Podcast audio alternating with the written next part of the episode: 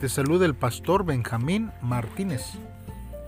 Este día, hermanos, es el último día del año y para mí es un gusto poder haber estado hasta este día compartiendo los devocionales para bendición para cada una de nuestras vidas.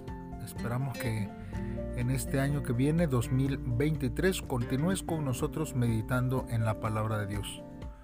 Hoy lo vamos a hacer en Eclesiastés capítulo 12, del versículo 1 al versículo 14. Y como título, este devocional lleva Teme al Creador. Bien hermanos, veamos lo que la palabra de Dios dice para nuestras vidas. Capítulo 12 Acuérdate de tu Creador en los días de tu juventud antes que vengan los días malos y lleguen los años de los cuales digas, no tengo en ellos contentamiento, antes que se oscurezca el sol y la luz y la luna y las estrellas y vuelvan las nubes tras la lluvia.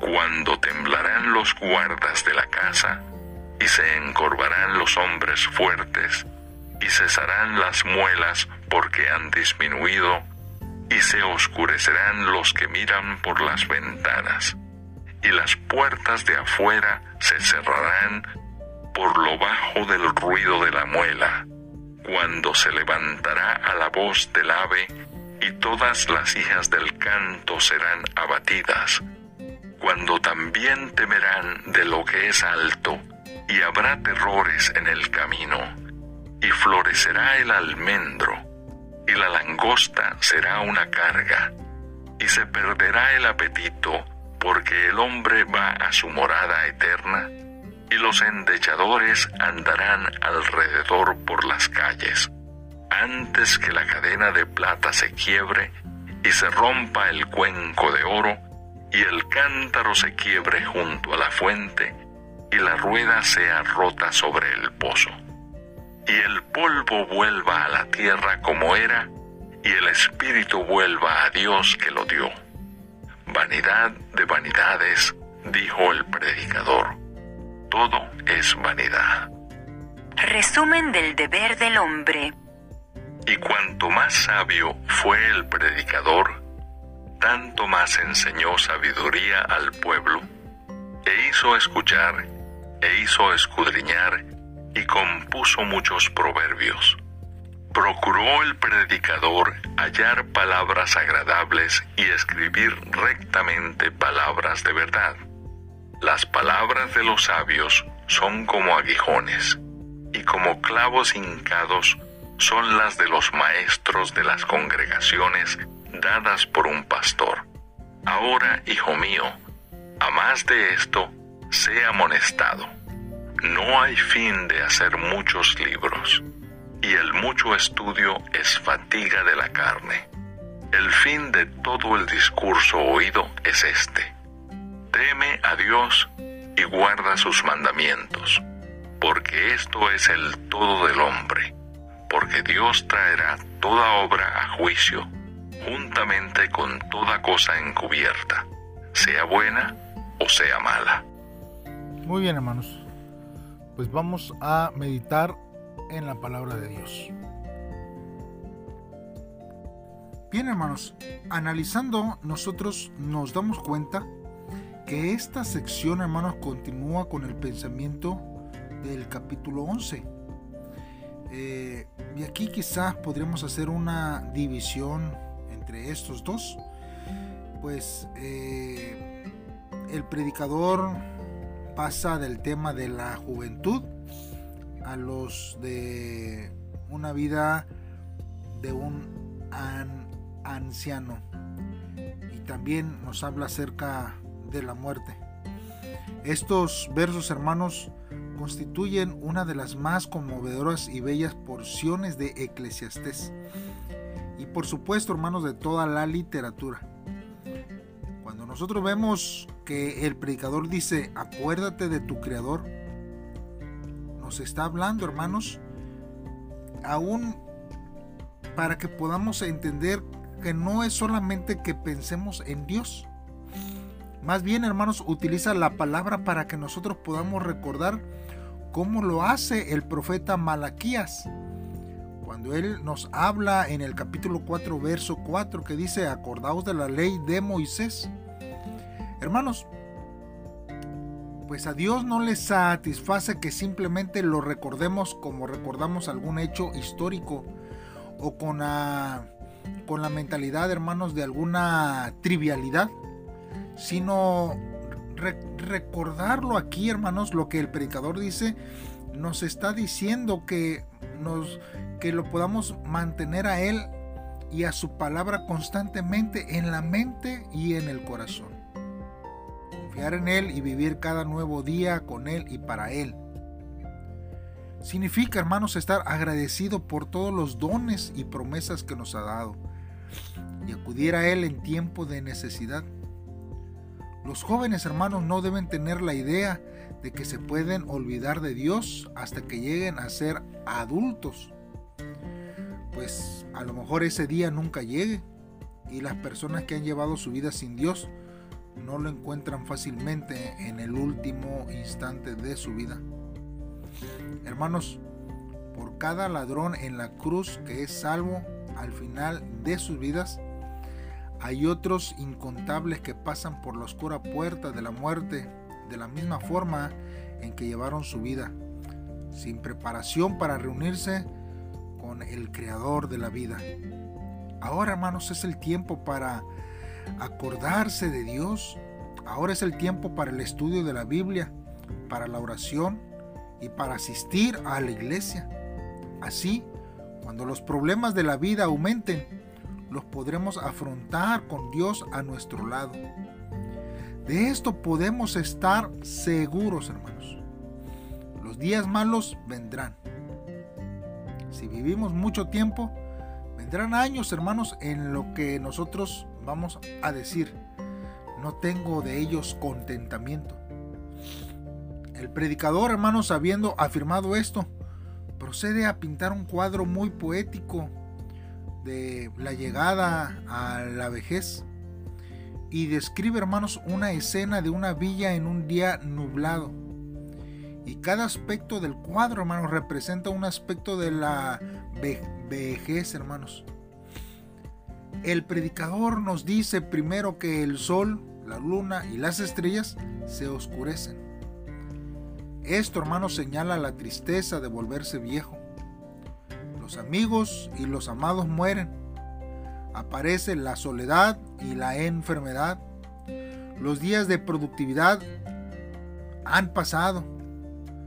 Muchos ancianos hermanos anhelan el día en que dejarán el valle oscuro de la vida sobre esta tierra. Pero luego dice, vuelvan las nubes tras la lluvia. Cuando nosotros somos jóvenes hermanos, la luz del sol sigue la lluvia. Pero cuando se amontonan, hermanos, la enfermedad, los pesares, los problemas de la vida, la recuperación no viene tan rápidamente. Una persona ya de, días, hermanos, muy, muchas veces sale de una enfermedad o de un problema solo para enfrentar otro. Hermanos, nosotros vemos que muchos hablan correctamente acerca de este amontonamiento de problemas que tienen dos propósitos siempre. Pues hay un hombre que se llama Hensberg y él dice que uno es para los creyentes y el otro es para los incrédulos.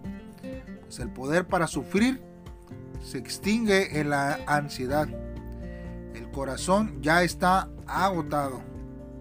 Sin embargo, Aquí esa no es la única consideración.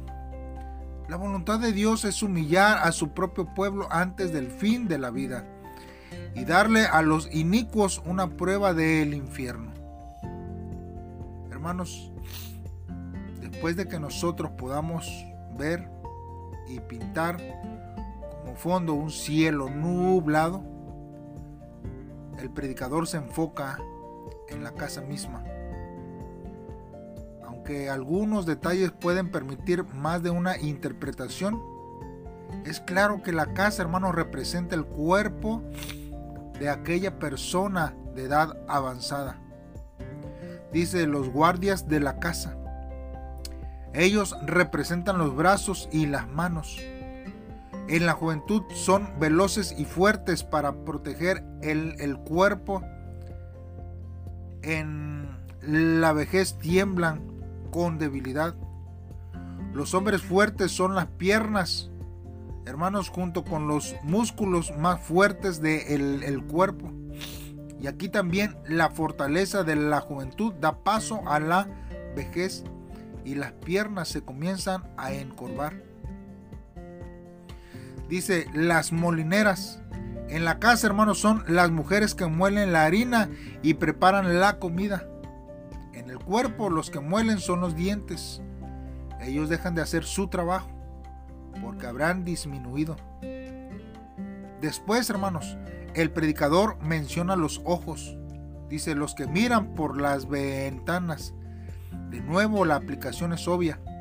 La visión se disminuye con la edad. La, puerta, hermanos, de afuera representan los oídos. Cuando se cierran, dejarán de escuchar los sonidos comunes que se escuchan normalmente. Uno de esos sonidos será la molienda del grano. A pesar de la pérdida de la audición, hermanos, el predicador dice que los ancianos se levantarán cuando se escuche la voz del ave. Pero esto no es porque escuchen a los pájaros, sino más bien porque simplemente no pueden dormir. Aunque los ancianos se pueden despertar con los pájaros madrugadores, no lo pueden apreciar ya que el canto de los pájaros es muy suave. Todas esas debilidades lleva al temor de salir. Hermanos, se trata también aquí a las alturas.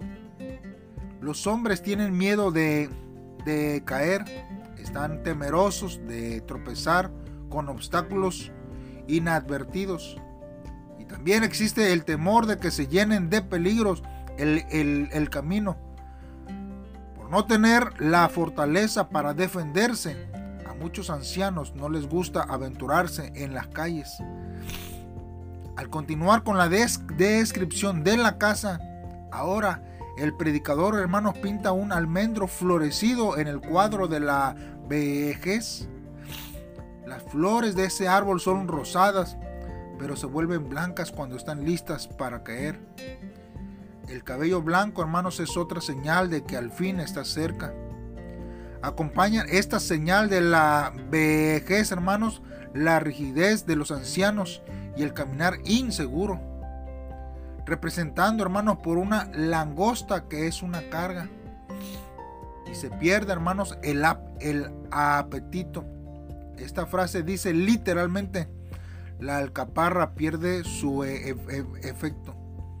Y tal vez aquí, hermanos, el predicador se refiere a este alimento como una fruta para estimular el deseo sexual o como un condimento para estimular el deseo de comer para lo que hubiera sido utilizada esta fruta ya no hace efecto en la persona. Deja de crear el deseo. Podemos nosotros agregar otros deseos que se acaban con la edad avanzada. El deseo de aprender, los muchos deseos de la voluntad y las emociones. Todos los deseos, incluyendo hasta la voluntad de vivir, cesan. Llega el fin. El hombre se va de su casa de su carne y sus huesos, desgastada por el tiempo, y se traslada a su morada eterna. Tal vez, hermanos, podemos ver que el apóstol Pablo tuvo en mente a Eclesiastés cuando escribió tan bellamente sobre el hecho de dejar atrás la morada terrestre y el trasladarnos a la permanente casa eterna en los cielos, cuando le escribe la segunda carta a los Corintios en el capítulo 5. Mientras tanto allá en la villa la vida continúa. Rondarán por las calles quienes hacen duelo. Hay amargura en este comentario, hermanos. En el momento en que una persona se va de esta vida, los que en, están endechadores, hermanos, los profesionales vienen de todos lados y se pelean por el trabajo de endechar. Jeremías, hermano, menciona esta costumbre cuando especifica en el capítulo 9, versículo 17, llamad a las plañideras para que vengan, buscad a las hábiles en el oficio. El Señor Jesús, hermanos, encontró a los que tocaban flauta y a los que lloraban y daban, daban grandes alaridos en la casa de la niña que resucitó. Hermanos, sin duda, el predicador se refería a esta clase de endechadores contratados. Los habitantes del Medio Oriente, hermanos, expresan sus sentimientos de una manera abierta. Exteriorizan su dolor con grandes alaridos mientras caminan por las calles. Hermanos, en tiempos antiguos los endechadores contratados ayudaban a crear el ambiente deseado. Cada uno tiene su propia manera de expresar dolor, incluyendo el uso de profesionales contratados para ayudar en un funeral.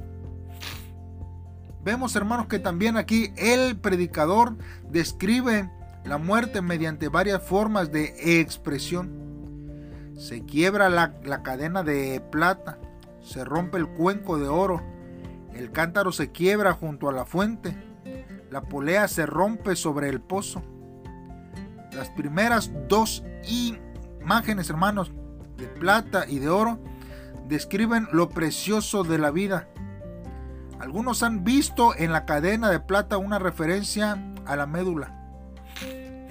Y este, hermanos, es a la médula espinal, el centro de nuestro cuerpo. Pero hermanos, no es probable que el predicador haga algún tipo de declaración anatómica. Más bien, hermanos, describe la vida como una lámpara de oro que cuelga de un cordón de plata. Y cuando se rompe el cordón, la lámpara se estrella contra el piso y se quiebra predicador, hermano, representa la muerte como el fin de las utilidades de la vida, con las imágenes quebradas del cántaro y de la polea. Los antiguos hermanos utilizaban cántaros de barro para sacar el agua de fuentes o de pozos. La polea también servía en este proceso, ya que una cuerda amarrada a la polea, hermanos, hacía más fácil sacar agua. Y el constante deterioro de la rueda hacía que finalmente se rompiera.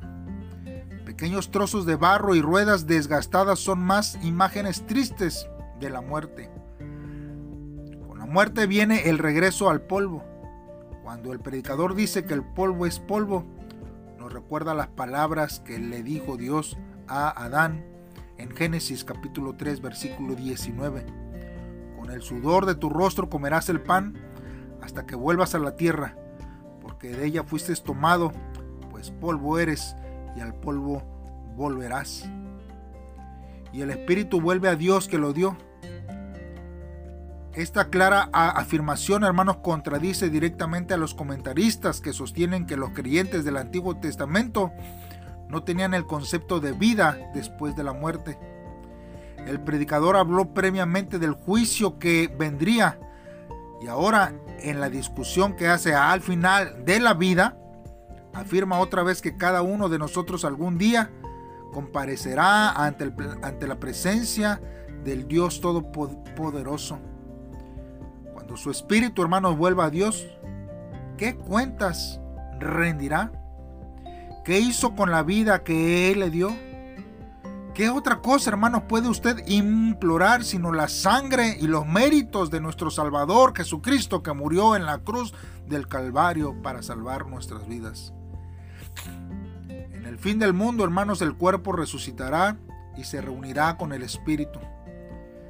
El predicador, hermanos, no habla de esto, pero el profeta Daniel sí sostiene en el capítulo 12, versículo 2.